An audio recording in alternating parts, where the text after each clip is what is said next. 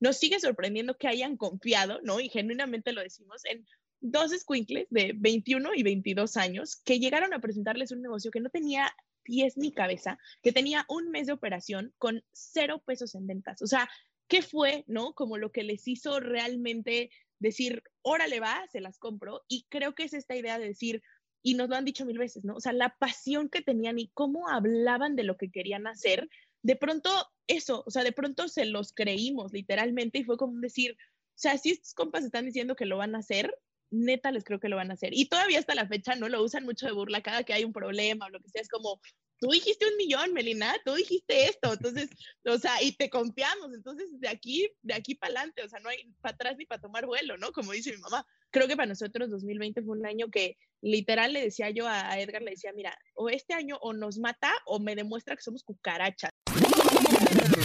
Hola a todos, yo soy Mike Reyes y bienvenidos al podcast Mentores con Mike Reyes, en donde busco platicar con gente chingona que esté impactando la vida de las personas a través de su talento, trabajo y esfuerzo, para que así inspiren a más personas a conseguir su sueño.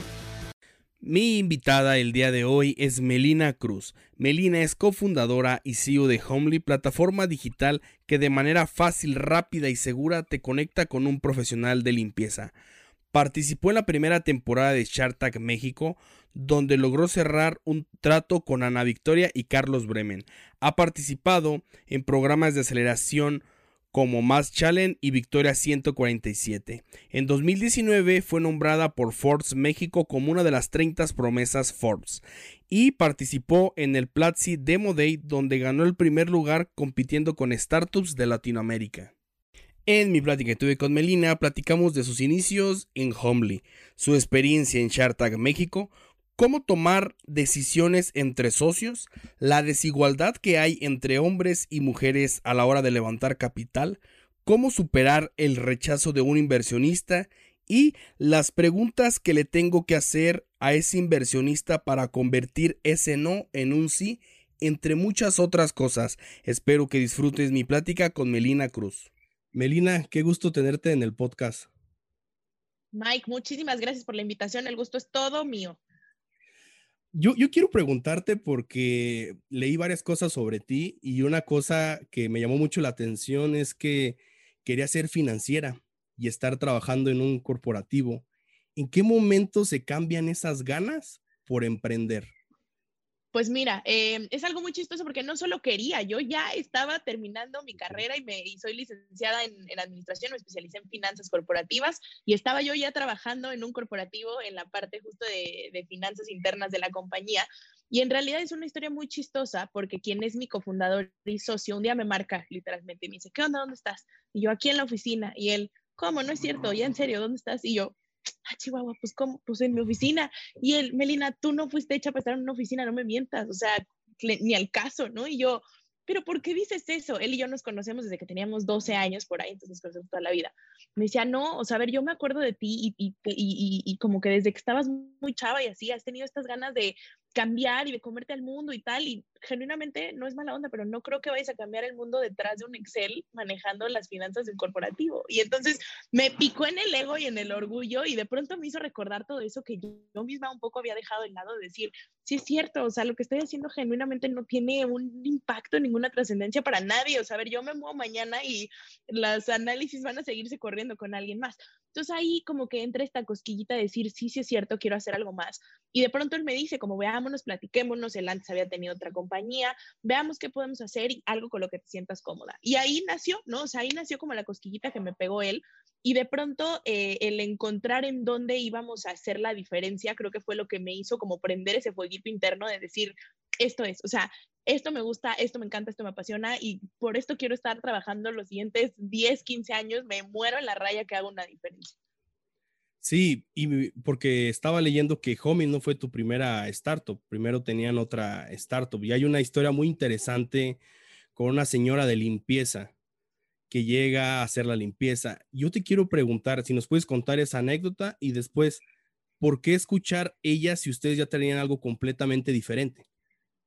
Claro, eh, pues mira, de hecho justo de ahí nació, ¿no? En realidad siempre ha sido la misma compañía, hicimos un cambio de marca, antes nos llamábamos Help Me, ahora somos Homely, pero ¿de dónde nace la idea central de Help Me, el proyecto inicial eh, allá en 2015 cuando nació como idea? Justo es de este momento como muy particular que comentas, después de que Edgar me busca, empezamos a reunirnos, él me empieza a decir como, busquemos hacer algo en conjunto, estábamos justo un día en una sala de juntas y es cuando entra esta persona de limpieza, hacer la limpieza justo a esa sala de juntas en particular, que ahí yo digo, mira, yo, yo creo en Dios y en el destino y de verdad estoy segura que fue una mezcla de las dos cosas eh, el que se presentara esa oportunidad.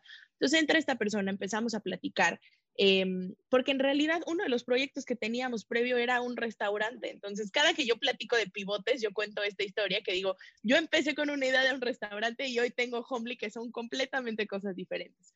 Entonces empezamos a platicar con esta señora y justo un poco nosotros con la idea de entender si era alguien que pudiéramos de alguna manera como ofrecerle una oportunidad en nuestro nuevo restaurante que estábamos planificando, porque queríamos hacerlo como muy tradicional mexicano. Nos empezó a contar que ella justo había trabajado como en cocinas mexicanas, y de pronto una cosa llevó a la otra, cuando nos empieza a contar realmente su realidad de vida, que fue la que nos cimbró mucho, ¿no? O sea, el darnos cuenta que era una mujer, mamá soltera, de dos niños, que no estaba todo el tiempo en casa por obvias razones, porque el, lugar donde estaba trabajando le quedaba tres horas y media, casi cuatro horas de distancia, tenía que trabajar ocho horas, a veces cubría turnos extras, que no se les pagaban esas horas extras, que estaba ganando el mínimo, que en realidad ni siquiera tenía el registro ante seguridad social. Entonces fue una serie de cosas que de verdad de pronto fue un, ¿no? O sea, nos iba contando como cada, sumándole, por así decirlo, capas al pastel, ¿no? Y nosotros íbamos diciendo como, ¿cómo? O sea, ¿cómo, ¿cómo es posible? Y de pronto son estas veces que dices, tú sabes que existe esa realidad, pero llega un preciso momento donde esa realidad te duele y creo que así fue con nosotros, ¿no? O sea, de pronto nos empezó a contar esta realidad a la que de alguna u otra manera sabes que existe en México, pero no te duele. Y en ese momento nos dolió genuinamente el decir, ¿cómo es posible que, o sea, esta mujer está aquí tratando de mantener a, su familia, lo está haciendo como puede, con un salario mínimo, con prestaciones terribles, eh, siendo sujeta muchas veces como a estas humillaciones o discriminación solamente porque limpia. O sea, al final le es un servicio más. Entonces ahí fue donde realmente eh, a partir de ese momento pasaron dos o tres juntas más en las que nos veíamos de nuestra planificación del restaurante, que lo que hablábamos no iba nada encaminado al restaurante, ¿no? De pronto nos veíamos inmersos en pláticas de eh, cómo la Organización Internacional del Trabajo no ha ratificado a los trabajadores del hogar como un empleo. ¿Cómo es posible que el salario mínimo en México sea esto y la canasta básica, la canasta básica ampliada ni siquiera alcanza el salario mínimo? ¿Cómo? ¿No? Y entonces fueron, te digo, un par de reuniones más donde de pronto me acuerdo perfecto que Edgar de pronto volteó y me dice como, oye, a ver, esto creo que, creo que ya sabemos qué, qué queremos hacer, ¿no? Y fue como un, pues sí, o sea, de pronto no puedes seguir haciéndote, ¿no? Este medio güey entre que dices, no, no, no, pero el plan inicial era otro y tienes que aceptar que pues la vida tiene formas muy divertidas de decirte, no iba por allá, el plan iba por acá. Y en nuestro caso, literalmente, el problema del que nos enamoramos entró por la puerta, ¿no? Sí, y te lo comento porque hay mucho ego de los emprendedores cuando es la primera idea, ¿no? Son como muy mi primera idea, yo solamente esto, y a veces cuando reciben mentoría o cuando les tratan de explicar, siguen cerrados y en tu caso fue abrirte.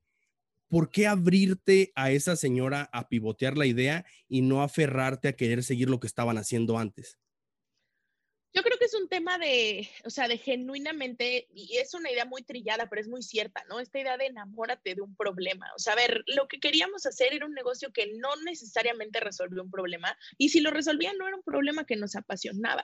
De pronto, después de tres, o sea, tres juntas seguidas de platicar de algo, de meternos a investigar, de, o sea, le decía yo a Edgar, creo que nunca antes me había metido genuinamente con interés al INEGI a entender y saber datos de un tema, y lo estoy haciendo, o sea, ¿qué está pasando aquí? ¿No? Creo que es esa idea genuina de decir, te enamoraste de un problema, ¿no? O sea, te enamoraste de algo que, que, duele y que a pesar de que no eres tú necesariamente a quien le afecta ese problema, te duele como si te, como si te estuviera afectando a ti. Entonces, ahí fue como el, el realmente darnos cuenta de decir, esto es sobre lo que queremos trabajar y creo que hemos tenido a bien el no olvidarnos del problema que queremos resolver, porque durante los últimos cinco años hemos hecho cambio de todo hasta de nombre, literalmente, ¿no? Entonces es como un decir, sabemos como cuál es, cuál es el problema muy particular que queremos resolver, sabemos dónde está como la visión tan mágica de la compañía que tenemos que no importa si le cambiamos de nombre o de cliente final o de formato de cómo presentar el servicio o de añadir nuevos servicios, seguimos encaminados hacia, eh, hacia la solución de ese problema que genuinamente nos gusta tanto. Sin duda. Ahora, para los que no sepan, platícanos qué es Homey. Perfecto.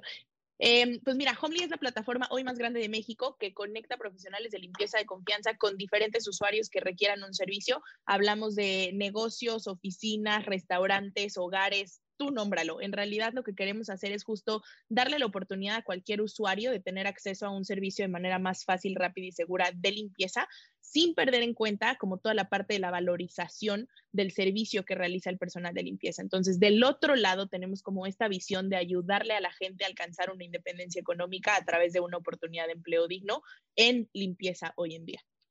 Perfecto.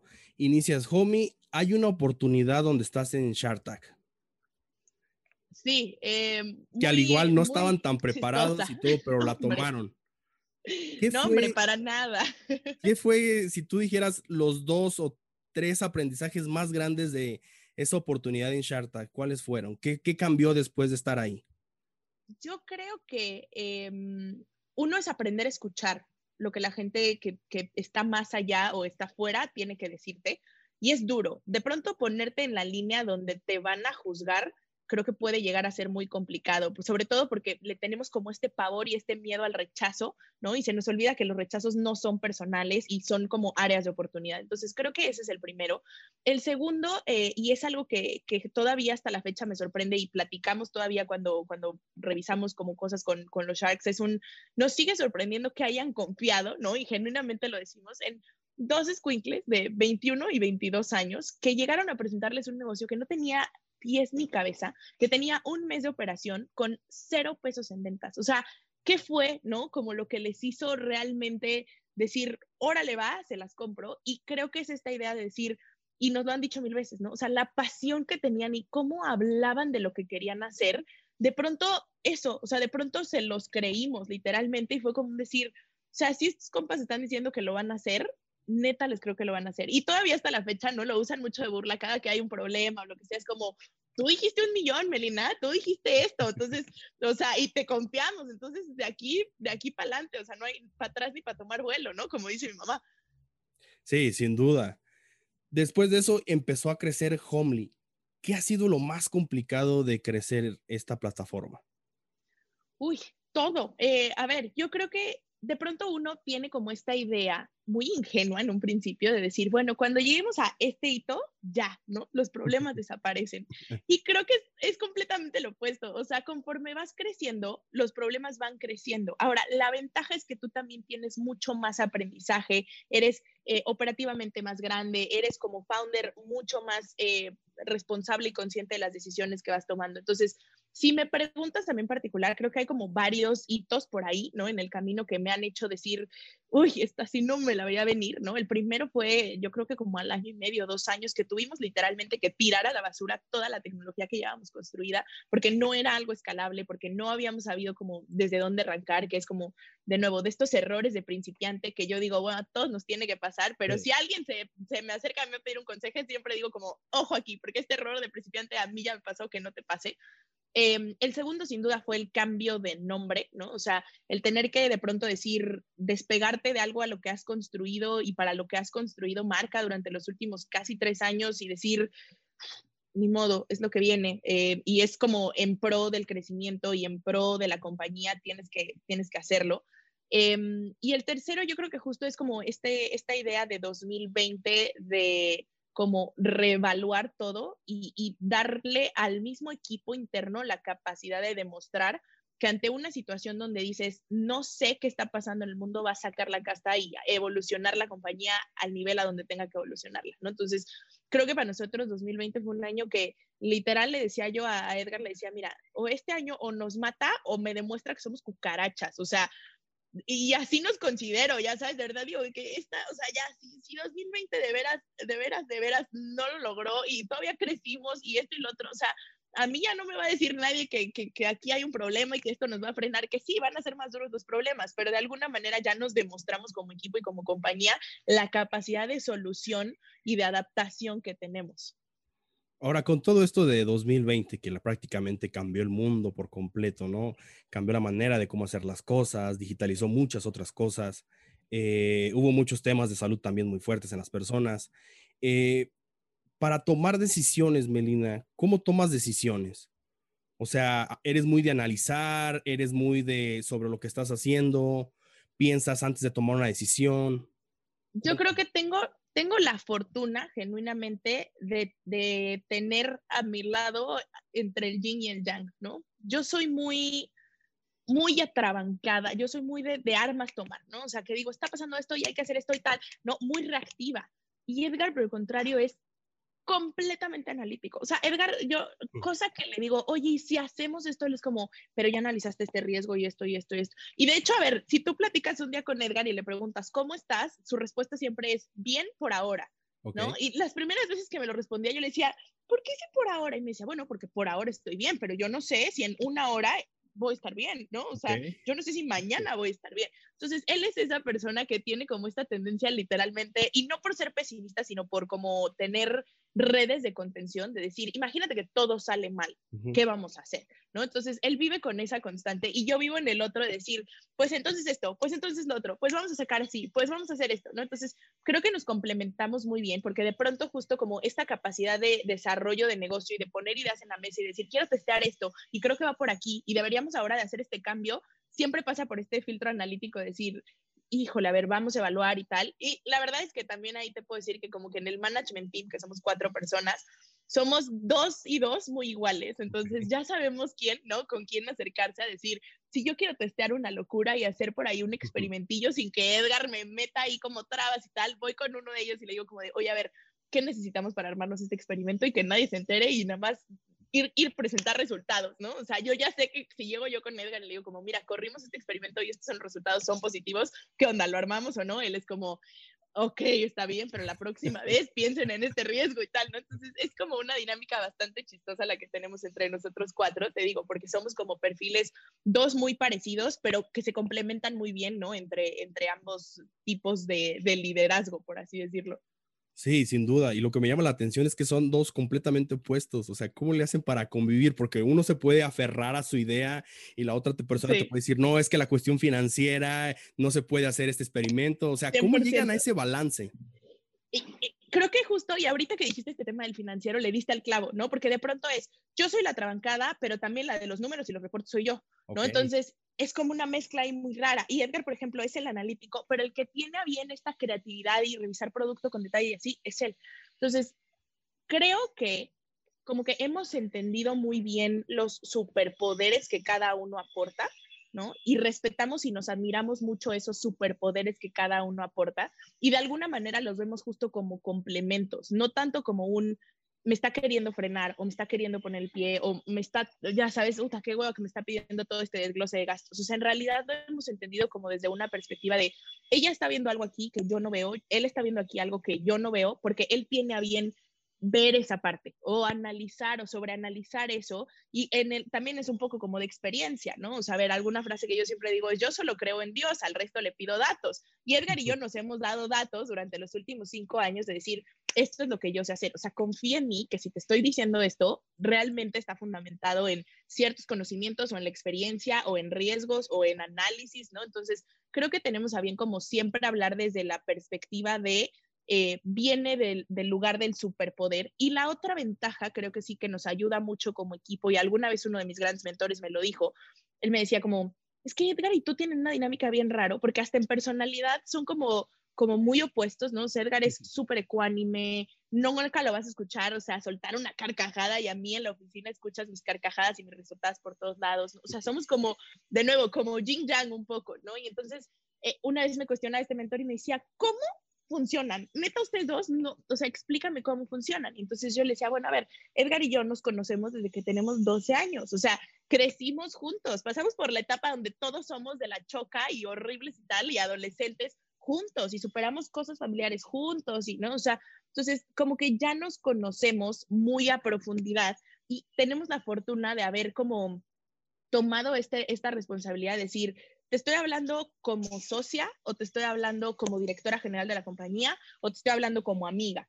¿no? O sea, son roles diferentes y es difícil porque de pronto tienes que tener conversaciones incómodas con alguien a quien en media hora le vas a decir, ¿qué onda? ¿Nos vamos ya al cumpleaños de tu sobrino? ¿no? Entonces, es, es difícil, pero creo que hemos aprendido bien como ese quitarnos las cachuchas, lo decimos nosotros, ¿no? Decir, a ver, esto te lo voy a decir como amigo, o sea, como amigo necesitas necesitas despejar la cabeza, pero como socio no me dejes en este momento. Entonces, llévatelo, decídelo y analízalo y, define de qué, consejo vas a tomar, ¿no? Si el que te está dando tu socio o el que te está dando tu amigo. Entonces, creo que esa, esa parte de como la comunicación y el conocernos tanto previamente nos ha ayudado mucho a hasta conocernos al grado de decir, oye, hoy estoy, o sea, anímicamente estoy fatal, hoy no puedo liderar la sesión que tenemos todo el día con toda la compañía, porque, porque estoy cansada, porque estoy triste, porque está pasando esto y entonces nos, nos cachamos muy bien, ¿no? El uno al otro. ¿Cómo hacen para no rebasar esa línea que de repente se puede volver muy delgada? O sea, de tomárselo tan personal como de estar en contra de mí. ¿Cómo le hacen? ¿Hay algo que decir hasta aquí llegamos o espérame un ratito, después platicamos? Porque puede haber una línea de que puede haber las cosas mal y de repente pues vamos a comer. Obviamente no vamos a platicar si traemos aquella bronca acá atrás. O sea, ¿cómo hacen para que eso no se lo tomen o no nos afecte de una manera tan personal? Sí, creo que justo, o sea, es cuestión de comunicación y te digo, eh, obviamente hemos tenido como estos momentos tensos, ¿no? Y, el equipo lo sabe y es como, híjole, en este momento estos dos están como tensos el uno con el otro, ¿no? Pero, de nuevo, creo que la parte como de, de, una comunicación efectiva ha sido clave, ¿no? En esta relación, decir, oye, a ver, sí, la neta, la cagué, me atrasé con esto, no me di mis tiempos o se me fue a avisarte que no iba a estar toda esta semana y me desconecté y no, o sea, porque nos ha pasado, pero de nuevo, siempre tener como, como justo esta línea, aunque sea muy delgada, muy marcada y siempre como call it out, ¿no? O sea, decir, yo sé que ahorita la línea está delgada, pero, pero hay una línea. Entonces, si te estoy diciendo esto, te lo voy a decir desde esta perspectiva y, y, quiero que la tomes y la recibas desde este lado, ¿no? O sea, si te estoy diciendo que la estás cagando porque estás dejando tu lado personal, te lo estoy diciendo como amiga, no como socia, porque como socia yo necesito y quiero que des el 400%, o como socio yo quiero que des el 400%, pero como amigo creo que, creo que estás saliéndote del hoyo, creo que no lo estás haciendo bien, entonces deberías de considerarlo, ¿no? Te digo, creo que sí hemos tenido a bien como construir esta confianza de decir, te lo estoy diciendo desde esta posición. Y la otra es, la verdad también nos damos como estos espacios de decir, necesitamos hablar y necesitamos platicar, pero necesitamos tierra neutral. La oficina no es tierra neutral. Entonces, vamos a vernos, y no en tu casa y no en mi casa, vamos a vernos en un café de la esquina a platicar y a decir, o vámonos a cenar hoy, porque no hemos podido platicar de cosas fuera de, ¿no? Y la verdad es que esta, esta como capacidad de de pronto desconectarnos de eso de ese ambiente que es muy difícil porque estar muy revuelto y decir como nos vamos a ir a temas como personales y vamos a platicar de Homely como si no fuéramos los founders de Homely y ver como qué nos gustaría en la compañía y cómo lo haríamos crecer y cómo, o sea, tratar de verlo como externos, ¿no? Creo que nos, nos ayuda mucho esa, esas dinámicas por ahí que tratamos de darnos de vez en cuando. Súper bien. Hay algo que escuché que me llamó mucho la atención, que decías que hay tres pecados de las startups.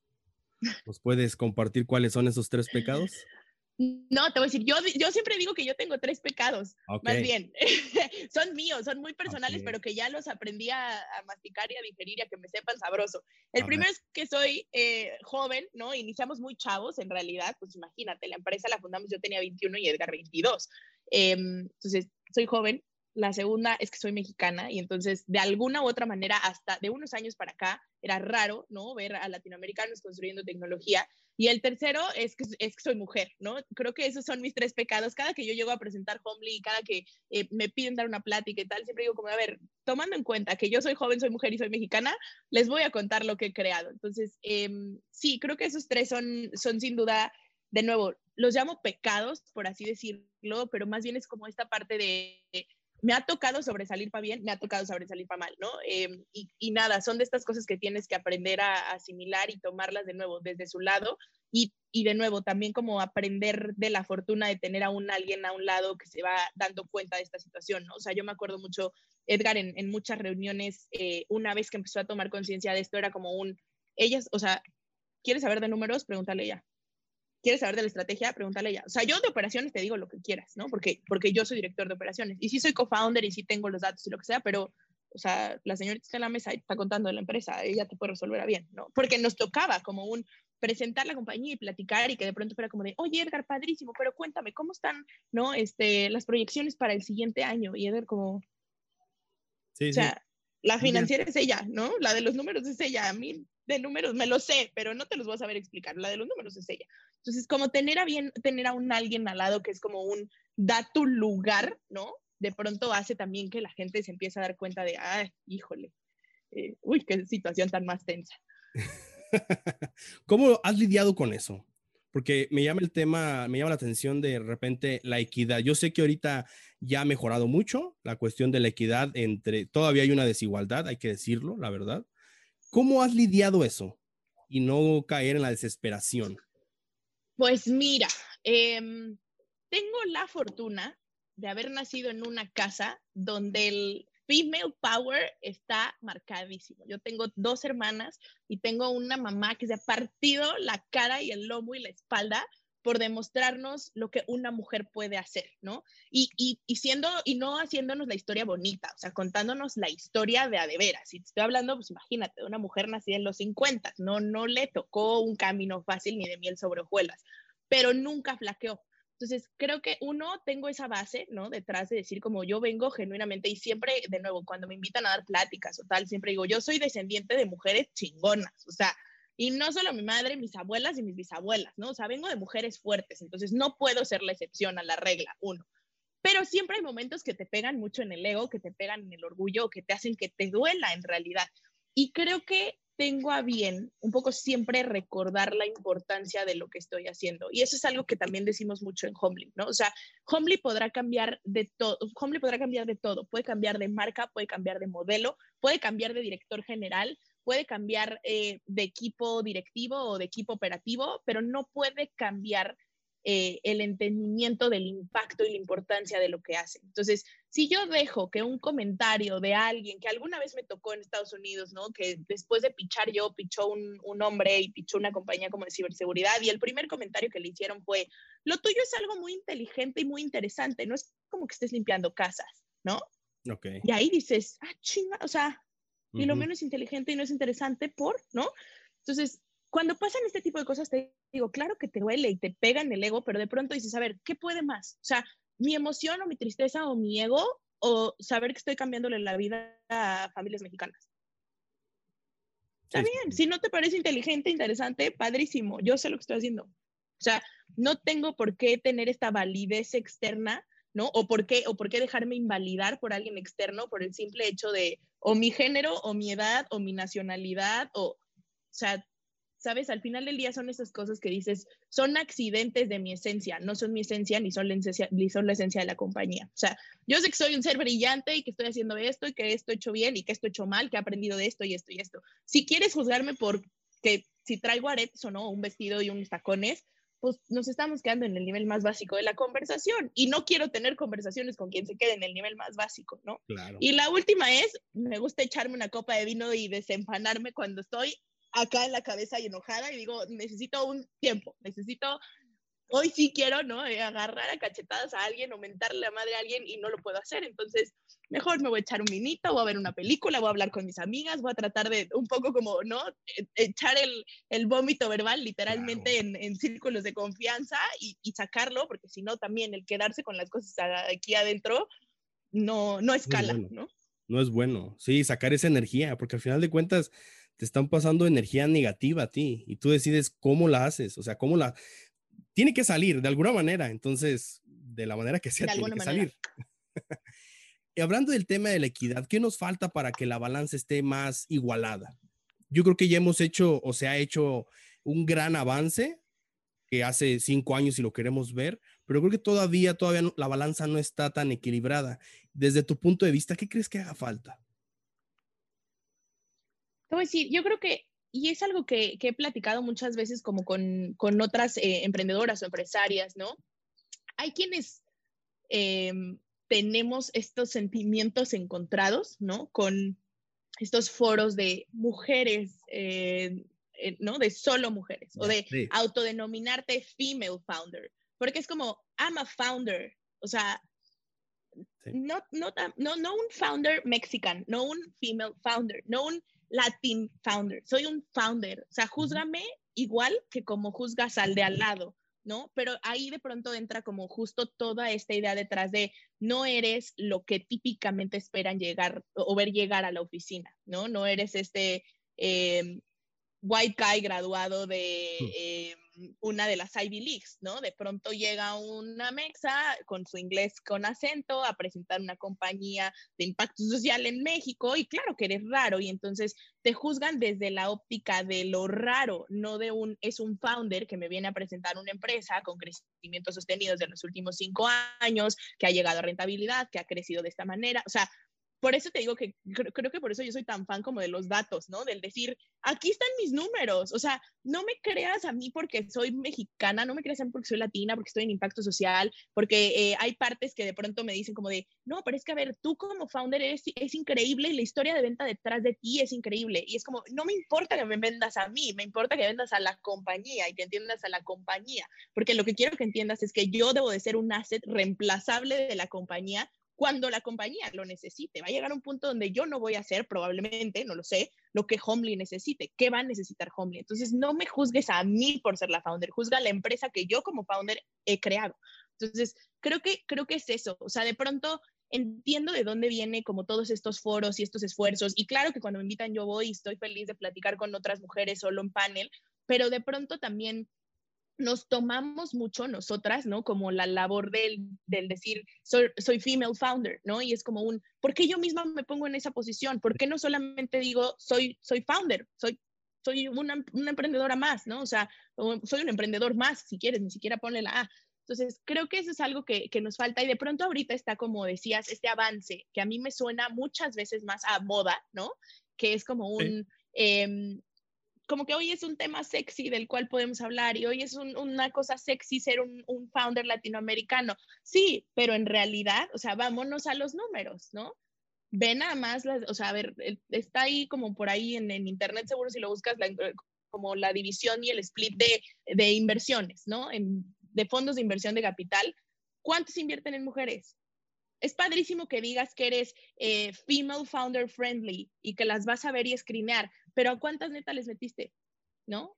¿Y a cuántas de las que les metiste en realidad ni siquiera están a la cabeza y son más bien directoras operativas y hay un founder cabeza hombre y tú te vendes como que eres female founder friendly? No es cierto, o sea, ¿no? No lo hagas por un pitch de ventas. Si lo vas a hacer, llévalo a la realidad. Entonces, muéstrame con datos el día en el que los, o sea, los números de nuevo y la estadística nos diga que el 50% de lo invertido en VC se fue a mujeres, founders, como posición de CEO, en ese día llegamos a un punto donde la balanza está equilibrada. Antes no, los hagas los foros que hagas y hagas los programas enfocados en mujeres que hagas, ¿no? O sea, ¿dónde está la lana? Genuinamente, ¿no? En el momento en el que la lana esté dividida a michas, en ese momento hablamos de equidad. En el momento en el que el mercado latinoamericano esté levantando la misma cantidad de millones de dólares que está levantando Estados Unidos o que están levantando en Europa, en ese momento hablamos de equidad. Antes no. Porque de nuevo, si vas cruzando, o sea, creo que fue en 2019 o 2018, una cosa así, donde la cifra de, de fondos invertidos en mujeres latinoamericanas era del 2%. Ok. Y dices, de ver, o sea, de veras están, de veras se atreven a decir que estamos llegando a un punto de, de equilibrio y de equidad. O sea, ¿Con qué datos, no? Sí, los números no mienten. Son crudos, son fríos, pero los números nunca mienten. Y es muy cierto, ¿no? Que de repente hay este tipo de convocatorias y de repente, ah, ¿sabes qué? Por esta convocatoria, hoy vas, tú vas a ser la directora, ¿no? Para entrar en el concurso, pero yo después retomo el rol. Entonces, creo que en, en vez de generar una balanza, en vez de ir para adelante, lo estamos empeorando. Exacto. Sí, de nuevo, o sea, no sé si, si el approach que hemos tomado, el approach que hemos tomado ha dado mucha visibilidad, eso sin duda, pero, pero no sé si en datos genuinamente esté funcionando. O sea, a ver, el que sea cuatro veces más probable, cuatro veces más probable que si tú entras a picharle a un fondo de inversión o a un grupo de ángeles y eres un hombre, te den dinero versus si eres una mujer, cuatro veces. O sea, no es una punto cinco veces más probable. No es igual de probable, no, es cuatro veces más probable que si eres hombre te inviertan a ti que me inviertan a mí. No, pues está, está complicado. O sea, a ver, y platicas con fondos y te dicen, es que no llegan a la mesa, ¿no? Porque te dicen, es que solo el 10, 15% de los proyectos que llegan aquí a picharme vienen, vienen liderados por mujeres. Entonces, ¿dónde está el problema? El problema está desde atrás, ¿no? El problema viene de raíz. ¿Cómo le hacemos para que haya más mujeres? ¿Cómo le hacemos para que se sienten en la mesa? Para que se sientan empoderadas y para que cuando lleguen a picharte y te vean la cara de este tamaño y les hagas comentarios todavía más complejos o más difíciles o te quedes en el nivel más básico de la conversación, no les dé pavor el decir, voy a regresar.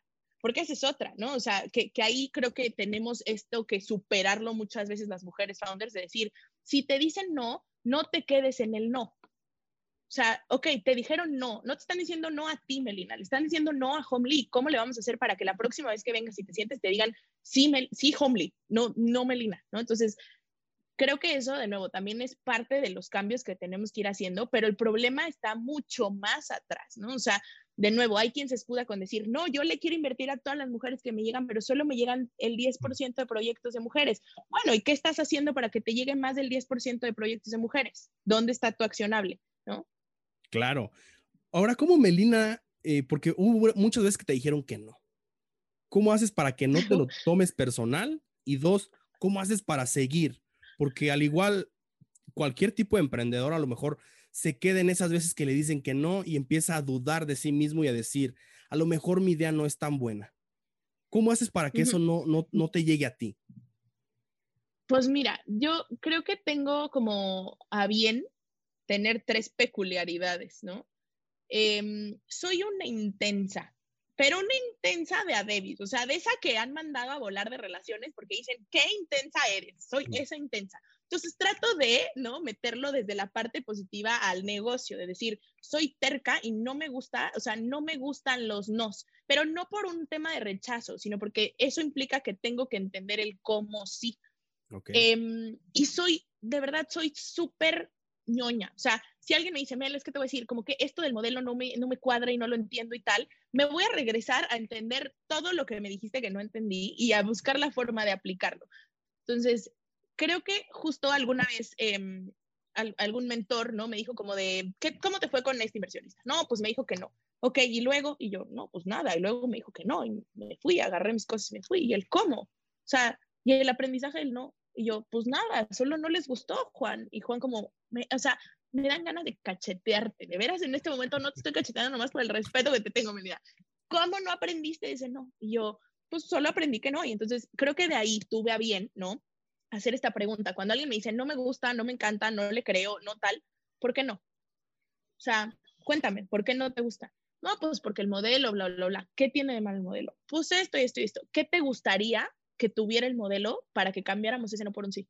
¿Qué tengo que hacer? ¿No? O sea, ¿qué, ¿con qué tendría yo que llegar la próxima vez a esta mesa para que dijeras, bueno, tal vez, no sí, pero que lo consideraras un poco más? Pues con esto y esto y esto. Entonces ahí, la primera vez que lo hice de verdad fue un tema que dije, ¿cómo? O sea, la gente de verdad está dispuesta a decirme este tipo de cosas. Pues sí, porque no lo estás tomando desde una perspectiva de, ah, bueno, me dijeron que no, déjenme agarrar mi, cerrar mi compu, agarrar mi bolsa, ahí nos vemos, perdón por quitarle su tiempo, no, o sea, a ver, ok, perfecto, no te gusta, está bien, no puedo hacer nada por cambiarlo hoy. ¿Qué puedo hacer para que en un mes me regales una sesión o en un año me regales otra llamada y te cuente cómo vamos, ¿no? Bueno, pues a lo mejor esto y esto y esto, ¿no? Y entonces, por ejemplo, yo, o sea, eh, y esta historia también siempre la cuento, yo tengo un contacto de un fondo en Estados Unidos que digo, me, o sea, me muero que quiero que inviertan en mí, y en la última vez que hablé con él, me dijo, a ver, ya, ¿qué necesito? Que me traigas este número de facturación. Y yo estoy segura que para finales de este año lo voy a tener. Entonces, lo primero que voy a hacer es tocar la puerta y decir, hola, ya llegué, ya regresé, aquí está mi facturación, ¿qué onda? ¿Cuándo nos sentamos? ¿No? Porque, o sea, de esta manera debería de empezar a tomar el approach hacia el rechazo, ¿no? De decir, hay un aprendizaje en realidad detrás de esos miles de nos que a mí me han dicho y ha habido miles de aprendizajes. Sí, sin duda, ¿no? Y a veces nos lo tomamos muy personal o a veces vemos el fracaso como algo malo donde deberíamos de verlo como una nueva oportunidad a generar, ¿no? Porque no, en tu caso es recibir el feedback de la otra persona y a veces no estamos tan abiertos a recibir el feedback. Yo quiero saber, si alguien te empieza a pedir modificaciones o cambios este, con Homely, ¿cómo haces para negociar si tú no quieres hacer esos cambios que la otra persona te diga? O sea, ¿cómo hacen para que eh, sea medio equilibrado, que a veces es complicado que se logre de esa manera. Yo creo que como equipo tenemos a bien esta idea de como challenge every idea, ¿no? O sea, cada idea que llega no, no, no puedes descartarla de inicio, pero sí tienes que pasarla como por estos lentes de se llama el abogado del diablo, ¿no? Y es algo que a lo que jugamos mucho en Homely. O sea, si yo llego y digo, oigan, traigo esta idea de nuevos servicios tal, hay quien se emociona y me dice, sí, Mel, me encanta, y siempre hay alguien que dice, a ver, pero jugándole al abogado del diablo, esto está mal y esto no me gusta y esto no me suena, y entonces es un poco como retar la idea, pero cuando llega ese punto donde decimos, ok, a pesar de los retos, quiero ver qué onda, creo que viene esta fase como de experimentación que yo te platicaba, ¿no? O sea, de decir, tienen tal autonomía, o sea, y eso es algo que el equipo sabe, es como, ¿quieres manejar, no sé, toda la parte de facturación y pagos diferente? No tires lo que tenemos hoy en día, pero haz un experimento, ve y prueba a ver cómo te va con esta otra forma que tú estás planteando en la mesa y cuéntanos. Y muchas veces me dicen, no, fue un caos, fue madre, olvídenlo, se cancela, no jalo. ¿No? Y así nos ha pasado con muchas cosas. O sea, hicimos, por ejemplo, en pandemia pruebas de otros tipos de servicios y fue como un, sacamos pricing en friega y mételo aquí, manda un mailing y esto y lo otro y lo otro, ve y pruébalo. Y a las dos, tres semanas llegan todos a decir, no, o sea, no jaló, es un relajo, es otra, o sea, es otro rollo operar esto, el pricing ni al caso, esto no, no, no, ok, listo, no pasa nada, ¿no? O sea, ya aprendimos que este servicio, incorporarlo en esta etapa o de esta forma, no funciona. Que si lo que se lo queremos volver a hacer, lo que vamos a hacer es tomar como esos aprendizajes de ese experimento y buscar cómo, ¿no? De manera un poco más concientizada y tal, aplicarlo. Ahora, hay una cosa que sí o sí eh, tiene que pasar, ¿no? O sea, podrá no pasar el check de budget, podrá no pasar el check de producto, podrá eh, tecnología ponerle muchos retos y lo que quieras, pero hay una cosa que sí o sí tiene que pasar, que es, genuinamente esto aporta valor al impacto o le resta. Y si le resta, bye. O sea, no, de plano no, porque de pronto es justo el decir, hay una cosa de la que no nos podemos olvidar y es como el por qué iniciamos. Entonces, si le va, o sea, si va en contra del por qué iniciamos, no. O sea, porque eso sí se siente como ir para atrás. Y para, o sea, para ir para atrás, mejor no lo hacemos. Entonces, creo que ese es el único que yo te diría que sí sé que, que no va a jalar en Homely. No, porque a ver, ha habido quien nos dice, oye, y si, y si tomas más porcentaje, ¿no? O sea, si te quedas tú con más dinero para que los números sean como más atractivos, ¿podrías hacer? No, Sí podría, pero no. ¿Por qué? Porque va en contra de lo que, o sea, de las cosas en las que creemos. Entonces, no, si esa es tu forma de pensar, padrísimo, bienvenida a la mesa, pero creo que no hacemos fit. Y tan cuates como siempre, ¿no? Sí, no hacemos match y el que sigue, ¿no? Hasta encontrar a alguien con el que se pueda hacer match, ¿no?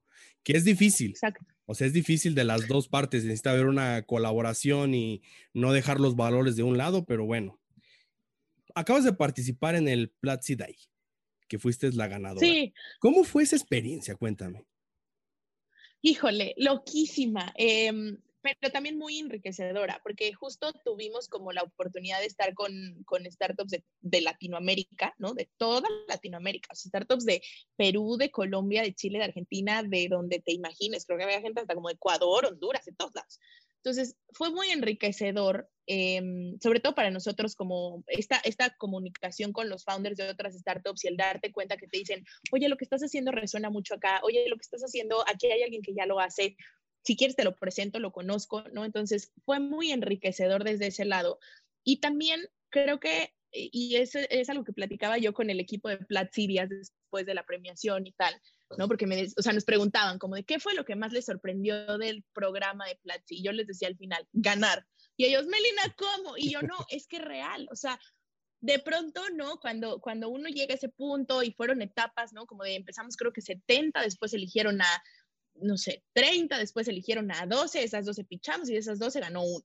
¿No? Entonces, de pronto dices, a ver, somos 70 empresas de Latinoamérica y luego somos dos, o sea, somos 30 y luego somos 12, ¿no? Y 12, o sea, de esas que ves para arriba y te quitas el sombrero y dices, no manches, o sea, lo que estás haciendo, hay cosas bien locas, hay cosas de un montón de impacto, hay cosas súper grandes, ¿no? Y de pronto tienes como esta tendencia de decir, pues estuvo padre y todo, ¿no? Y yo le decía justo a Misa, que es el líder de, de tecnología que me estuvo acompañando como durante todo este proceso, le decía yo, mira, sí, a lo mejor un segundo, tercero, pues chance, pero el primero yo creo que van a ganar ellos. Y me decía él, sí, ¿verdad? Sí, como que ellos traen un esto y lo otro. Y de pronto dicen Homely y literalmente hasta una grosería se me salió decir cuando anuncian Homely, que ya después me decían, no, Melina, vamos a tener que cortar ese video, no es posible. Y yo, pues es que fue genuino, o sea, genuinamente no me lo esperaba, ¿no? Entonces, creo que fue también como, como darnos este momento, ¿no?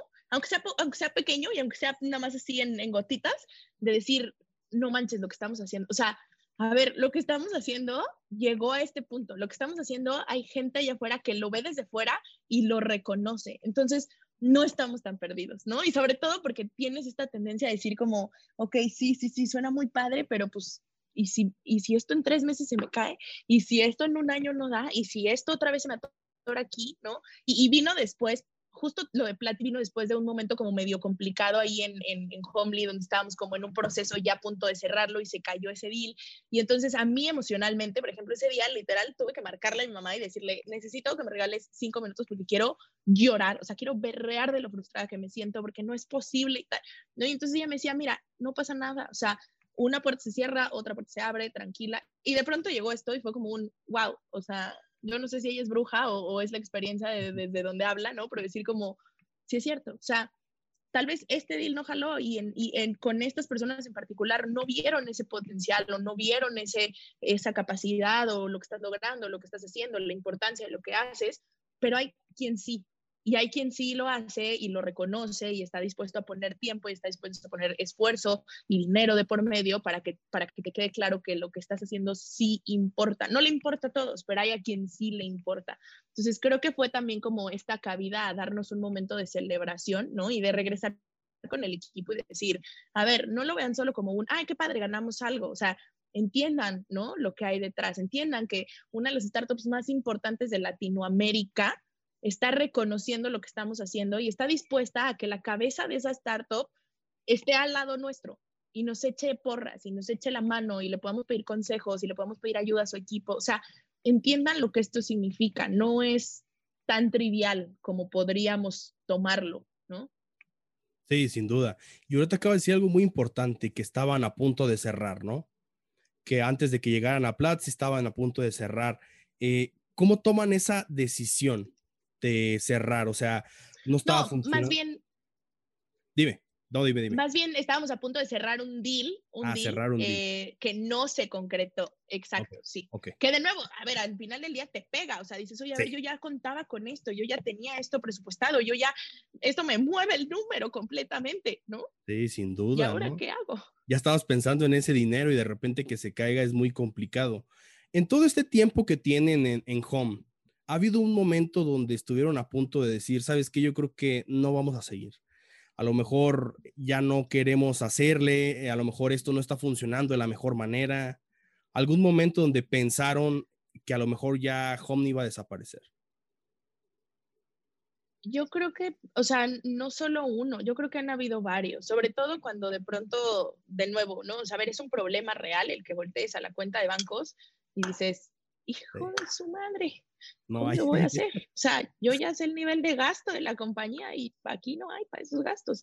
Entonces, creo que eh, sí, no una, varias veces nos ha pasado, pero también, no sé, como que dentro de esas veces han surgido como estas, estos cambios, ¿no? Por así decirlo, que de pronto, o sea, platicamos Edgar y yo de broma y es como, pareciera que cuando más se nos está acabando el dinero en el banco, decimos como de, enfócate, necesitamos una decisión que cambie el rumbo de la compañía y hacer esto y tal, ¿no? Y nos ponemos como, hay un libro buenísimo de, eh, se llama The Hard Things About the Hard Things, que justo habla de esto, ¿no? O sea, que es como, hay momentos en los que tienes que ser un, le llaman en el libro, un wartime CEO, o sea, un CEO de tiempo de guerra. Y okay. son estos momentos donde la compañía está en más tensión o en más dificultades o traes un problema del, tú, llámale, ¿no? O sea, operativo, financiero, legal, el problema que quieras lo traes de por medio y entonces tienes que ponerte es como esa armadura y decir, ahora sí es guerra y voltear con tu equipo y decir, piensen que estamos en guerra, entonces vamos a tener que actuar como una compañía en guerra. Y cuando llegan esos momentos, creo que ahí es donde te digo, han surgido al menos para nosotros como ciertas ideas o ciertos cambios o nuevos clientes, nuevos proyectos, que es como, ya, con esto sale. Y ahorita en el Inter vamos a ver cómo y vamos a seguir luchando y cambiando las cosas y, es como esta constante lucha en realidad, ¿no? Yo creo que sí debe de llegar un punto en el que dices, todo está bien y todo está estable, pero también te entra como esta ambición de decir, pero podría estar mejor, pero ¿qué pasa si hacemos un experimento por acá? ¿Pero qué pasa si lo queremos crecer más? Eso implica más gasto, pues sí, pero implica más crecimiento y tal, ¿no? Entonces vives como en esta disyuntiva todo el tiempo, creo yo. Sí, y es mucho de la, de la visión de, del director, ¿no? Porque al final de cuentas se pueden quedar como algo un poquito más pequeño sin experimentar y empezar a tratar de llegar a una zona de confort. ¿Cómo hacen para que no les pase eso, Melina? Que eso es lo más fácil. O sea, ya está despegando, ya le está yendo bien, ya estamos en México. ¿Por qué quisiera moverme a otro país y ya tengo buena rentabilidad? Que luego pasa mucho con los directores. Pues yo creo que es esta idea de, de nuevo, como, como entender qué tan grande es el problema, ¿no? O sea, de pronto tú, no sé, ¿no? O sea, pensábamos, cuando tengamos 100 keepers, ahí vamos a decir, ya la estamos haciendo y tal, y este nivel de facturación, llegas a eso y dices, pero son solo 100, ¿no? O sea, ¿qué tal que 150? ¿Qué tal que 200? ¿Qué tal que 350? ¿Qué tal que, qué tal que una ciudad nueva? ¿Qué tal que cinco ciudades nuevas? O sea, como que de pronto, y de nuevo, no tanto desde la parte de, uy, millions, que, que es cool, ¿no? Siempre es padre ir viendo cómo el número del, del revenue y la cuenta crece, súper padre, pero creo que más desde la parte de decir, hay más gente involucrada, hay más gente que se beneficia, hay más cosas que podemos hacer. El problema no solo está en, Ciudad de México, no solo está en las ciudades más grandes de México, no solo está en México, está en Latinoamérica, está en economías emergentes. Entonces, no, o sea, de pronto dices como, y es que esto me gusta y me apasiona tanto, no sé, lo que siempre les digo al equipo yo es como, como esta idea de, el sitio siempre lo maneja como la idea del barco, a mí me gusta más como esta idea de, de, un avión, ¿no? En realidad, o sea, en el Inter el avión se nos está encendiendo y estamos en llamas y tenemos que ir buscando cómo lo apagamos, eh, podríamos aterrizar y tener como un acuatizaje sano, pero prefiero, o sea, genuinamente prefiero ver qué tan lejos vamos a poder llegar. Y ya, si al final a lo mejor resulta que las decisiones que tomaste, Melina, tendrías que haber frenado tres meses antes, pues el tiempo me lo dirá y tendré como ese aprendizaje de decir, sí, decidí apretarle todavía más al acelerador y nos estrellamos, pero si nos estrellamos, nos estrellamos y en grande, ¿no? O sea, es como un, no quiero quedarme en ese punto de decir, ah, ok, ya aquí está cómodo, quédate aquí, porque no, ni siquiera soy así, porque el problema no lo amerita, porque es, es tan grande lo que podemos hacer que de pronto el perderme y, y, como limitarle al equipo la idea de saber y descubrir hasta dónde podemos llegar se me hace mucho más egoísta que el decir, vamos a darle y vamos a pisarle y vamos a ver hasta dónde llegamos. Sí, sin duda. Vamos ya cerrando, si te parece. Yo soy de las personas de que los emprendimientos nos transforman en otras personas. Nos, en el mismo camino vamos eh, transformándonos. Ahora, con toda tu experiencia que tienes, si pudiera ver las tres transformaciones más grandes que has hecho, desde esa Melina que estaba iniciando en la cuestión financiera, que ella pensaba que era ese su mundo y ahora se brincó al emprendimiento, ahorita está con Homely. ¿Cuáles serían esas tres eh, aprendizajes más grandes, transformaciones que has tenido?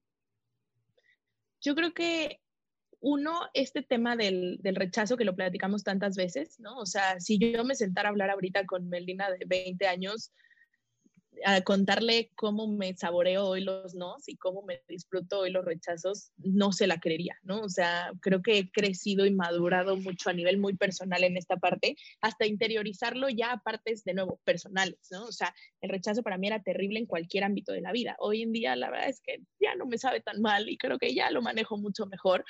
Entonces, ese uno. Em, el segundo es como reconocerle a, a Melina de siempre, ¿no? Eh, como esta capacidad y estas ganas de aprender, que de pronto hubo un tiempo en mi vida que no necesariamente me parecía tan cool, ¿no? O sea, de pronto el mundo alguna vez me hizo sentir que ser ñoña no era padre y que vivir pegada a libros y aprendiendo y desarrollándome y y no, o sea, con esta siempre de, ¿y por qué? ¿Y por qué? ¿Y por qué? No era tan padre. Y, y, creo que si no la hubiera yo frenado por esas voces externas, probablemente hoy sería un poco más sabia, pero por algo pasan las cosas. Entonces, eh, como esta, este amor hacia la capacidad y las ganas de aprendizaje continuo, es como algo que, que, de pronto me sentaría a reconocerle y decirle como de, no tienes idea de lo mucho que te va a servir este superpoder que tú ya tienes.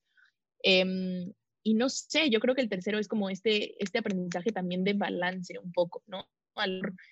y, lo comparo mucho con, con los primeros años de, de Homely, el no darme cabida también, no darle cabida a Melina, ¿no? O sea, de pronto era como todo es el negocio y todo tiene que ser para el negocio y toda tú tienes que estar en el negocio 100%. Y hoy darme como esta oportunidad de decir, no, o sea, no, no porque literalmente un, un happy founder equals un happy company. O sea, si tú no estás bien, tú eres la cabeza de esto hoy. Si tú como cabeza no estás bien, la compañía no va a estar bien. Entonces, necesitas desconectarte y necesitas hacer cosas que te gusten y necesitas ver a tu familia y necesitas darte un viaje con tus amigos y necesitas, o sea, necesitas recordar que eres un humano, un humano que tiene ciertas necesidades, que siente, que piensa, que todo, detrás de una compañía, no eres uno con la compañía, ¿no? Y muchas veces creo que los founders tenemos ese error de decir, yo soy uno con esto y, y, lo único que importa es esto y todo mi tiempo va a esto, ajá, y tú cuando entras, ¿no? En la ecuación. O sea, padrísimo para el negocio, pero tú cuando entras en la ecuación. Sí, a ver, yo ya me surgieron más dudas. ¿Cómo haces para equilibrarte? Porque está bien, que está bien cabrón. O sea, la verdad es que es dificilísimo generar ese equilibrio, ¿no? Y más cuando una startup empieza a crecer, yo creo que te empieza a consumir más tiempo. ¿Cómo haces para equilibrarte o para equilibrar esto? Te digo, mira, yo no sé si lo he logrado, pero sí que lo he intentado, ¿no? Em, y creo que hay como cosas básicas, por así decirlo, que hoy sí o sí respeto como dentro del día a día el primero es justo esto, de en realidad tener tiempos y ser como muy respetuosa con mis tiempos y con el tiempo de los demás, ¿no? Entonces, como llevar una agenda bien estructurada, la cual trato de respetar, donde se incluyen literalmente a veces, o sea, tiempo de comida, tiempo de ejercicio, tiempo de sacar a pasear a mi perro, ¿no? O sea, literal tuve que en algún momento poner en mi agenda así como, aquí va Buda, porque aquí tienes que sacar a pasear al perro. claro. ser como muy respetuosa con eso. Y la otra es, tengo también como una ventaja que es, siempre desde que estaba yo muy chavita, he despertado muy temprano. Entonces, antes tomaba como esta postura de decir, uff, ok, ya desperté temprano y ver como de aquí a qué logro salir de la cama y tal. Y de pronto hoy he aprendido a aprovechar mejor mis mañanas, ¿no? Entonces, trato normalmente si despierto muy temprano, pues o de hacer ejercicio o de leer algo en la mañana o de meditar o de ponerme a pensar o ponerme a solucionar. Entonces, trato realmente de, aprovechar, ¿no? Como muy bien las mañanas. Y eso me ayuda también a llegar ya cansada las noches. Entonces, de alguna manera creo que también el tema de sueños es bien, bien importante y son como de estas cosas básicas, ¿no? Que de pronto uno dice, ay, sí, ajá, son, son consejos de viejo y son consejos de que a mí no importa si yo duermo tres horas, sí aguanto, ¿no? O aguanto echarme cuatro días seguidos de desveladas. No, la verdad es que no funciona así, o sea, literal tu cabeza y tu cerebro te van a pedir en algún momento como que retomes una rutina. Entonces creo que esas cosas son, son como las cosas que me ayudan, o sea, el sudar literalmente el estrés y sudar eh, las preocupaciones. Y por ejemplo ayer no fue como un ok en la mañana por reuniones y por agenda y tal no pude hacerlo. No importa son las seis y media de la tarde me voy a poner unos pants me voy a salir a correr y, y me voy a salir a correr sin música porque tengo tantas cosas en la cabeza ahorita que necesito escuchar a mi cabeza y despejarla no y, y son 30 45 minutos que te das literalmente y que tú pensarías hijo qué pérdida de tiempo podrías haber estado terminando cierto reporte no sea, necesitas esos 30, 45, 15 minutos de meditación, eh, irte a tomar un café con tu mejor amiga y platicarle, tomar terapia, ¿no? O sea, yo, por ejemplo, de verdad, yo creo que digo que es como estas cosas que uno eh, subestima mucho, ¿no? El decir, o sea, ver, tener salud emocional, tener salud física, tener salud mental, no hay más. ¿Y cómo llegas a las tres? Pues hay diferentes formas. En mi caso, pues trato de hacer ejercicio, trato de dormir mis ocho horas, tengo terapia una vez a la semana, trato de meditar tres, cuatro veces a la semana, como para despejar y desfogar todo lo que tengo en la cabeza. Sí, sin duda. A mí la verdad lo de la meditación me cambió la vida por completo. sí, después de tiempo sí vi que era una, una persona completamente diferente y dije, ah, caray, ¿qué está pasando, no? Y ah, era prácticamente eso. claro. Pero es muy cierto, ¿no? Eh, la verdad, eh, y sí, comparto lo mismo que tú. O sea, si no estás bien tú, si no te das tu tiempo tú, eh, llámese egoísta o lo que sea, pero yo lo trato de ver, mi prioridad soy yo, yo primero, si yo no estoy bien, como tú dijiste, nada va a estar bien, porque si lo dejamos de otra manera, la verdad, eh, pues no, o sea, siempre va a haber trabajo. siempre va a haber cosas que hacer, siempre va a haber pendientes que hacer, siempre va a haber urgentes que sacar, ¿no? Pero si no logramos... Siempre. Y algo que, que, mencionabas como de cuestión de, de, delegar, creo que también es cierto. O sea, de pronto en las primeras etapas los founders tendemos, para bien o para mal, ¿no? Como a estar ahí en todo y querer estar ahí detrás de cada decisión y detrás de cada acción y detrás de cada mail que se manda y, y, y, no, o sea, ver, también creo que parte, es como, tengo como esta idea encontrada, ¿no? Uno sí tienes tú que saber hacerlo todo, porque eventualmente vas a tener que empezar a delegar y tienes que saber hacer las cosas para después pedirle o enseñarle a alguien más que las haga. Pero, pero una vez que estás en este proceso de, de transición, tienes que darle autonomía a tu equipo, porque si no, lo único que das como señal cuando eres como este, este eh, micromanager que quiere estar ahí en todo el proceso de todo lo que esté pasando, la única sensación que le dejas al equipo es que no saben hacerlo o que no pueden hacerlo si no estás tú.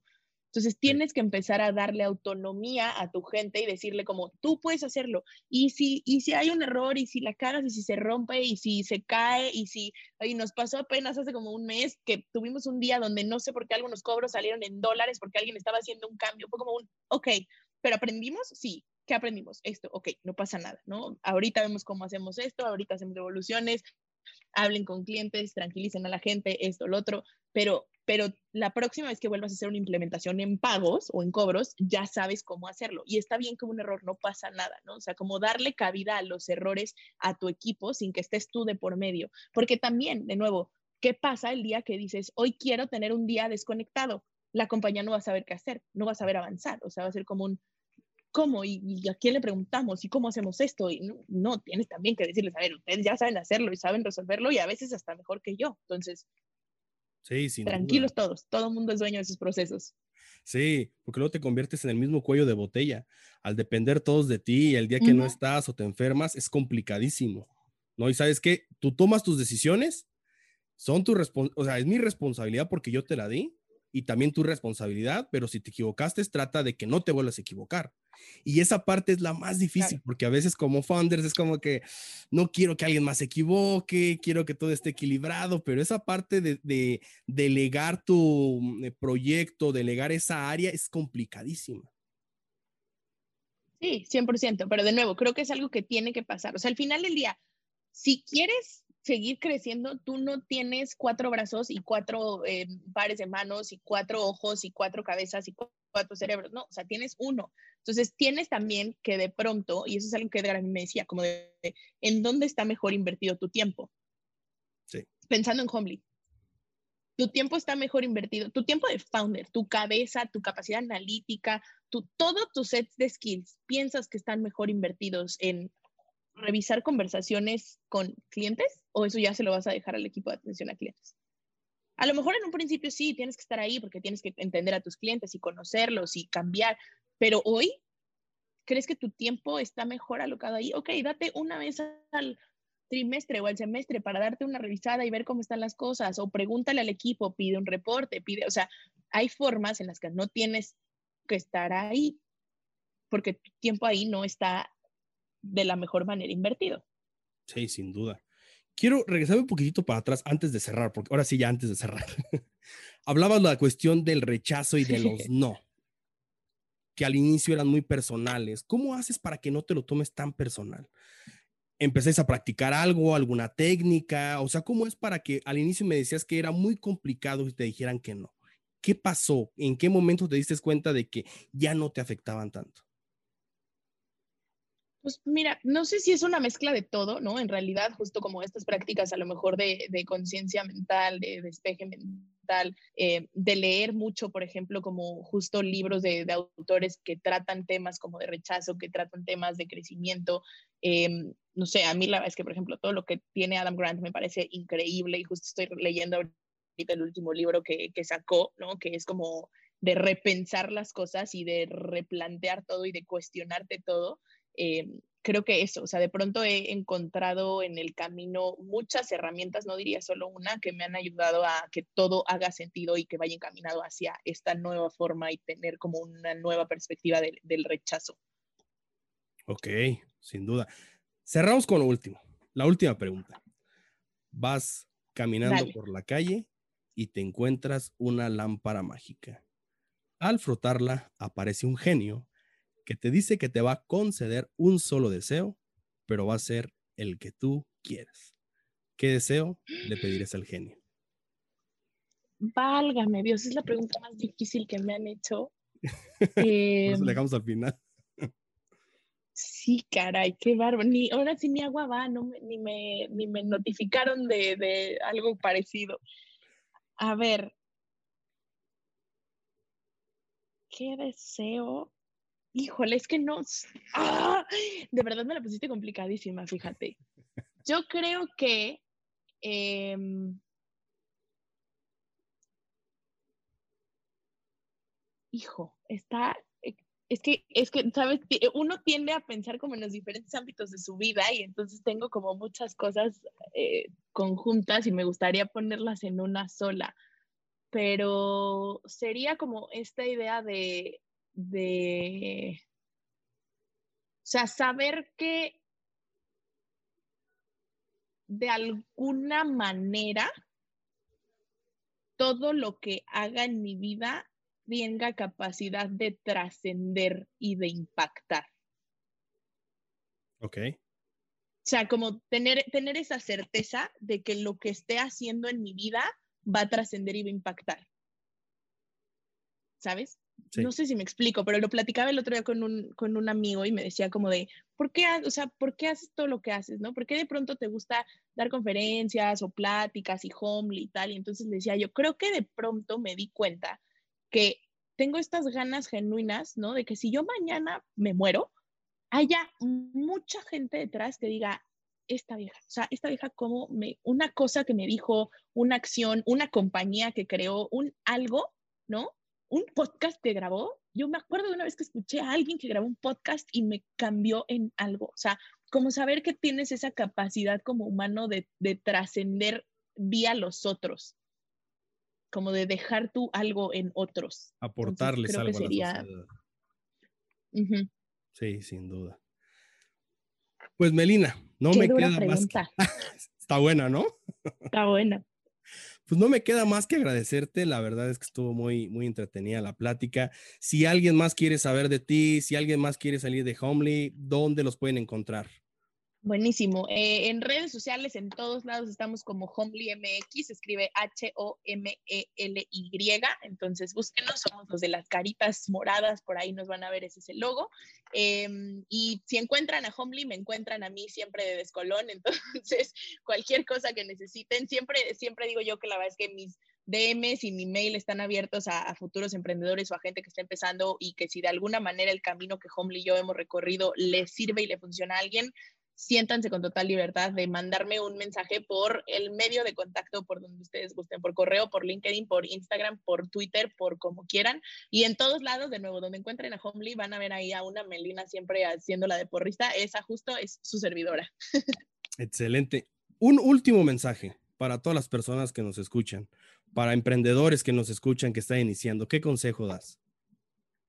Eh, pues creo que, y, volvemos al tema, platicamos mucho sobre el rechazo, entonces creo que me iría como tratando de, cerrar con esa línea, ¿no? Es decir, si todavía no empiezan, empiecen y quítense el miedo de fracasar. Y si ya están en esta, en esta carrera, también quítense esta idea de que los rechazos son personales y que los rechazos nos frenan y más bien em, busquen las áreas de oportunidad en cada no y busquen el cambiar cada no por un como sí.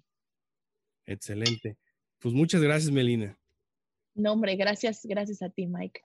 La verdad es que la plática con Melina estuvo muy buena, llena de muchos aprendizajes. Si te gustó el podcast, suscríbete en Spotify y danos follow. Si nos estás escuchando desde iTunes, califícanos con 5 estrellas y déjanos un, un, breve comentario. La verdad es una acción que a ti no te cuesta nada, pero a mí me ayuda mucho. Si nos estás viendo y escuchando directamente desde YouTube, suscríbete al canal y déjanos un comentario. Dinos qué fue lo más relevante o con qué es lo que te quedas de este episodio del podcast. No olvides seguirnos en nuestras redes sociales como arroba mentores podcast en Facebook, Instagram, YouTube, suscribiendo al canal. Estamos también en TikTok subiendo los cachitos más relevantes que, eh, del podcast.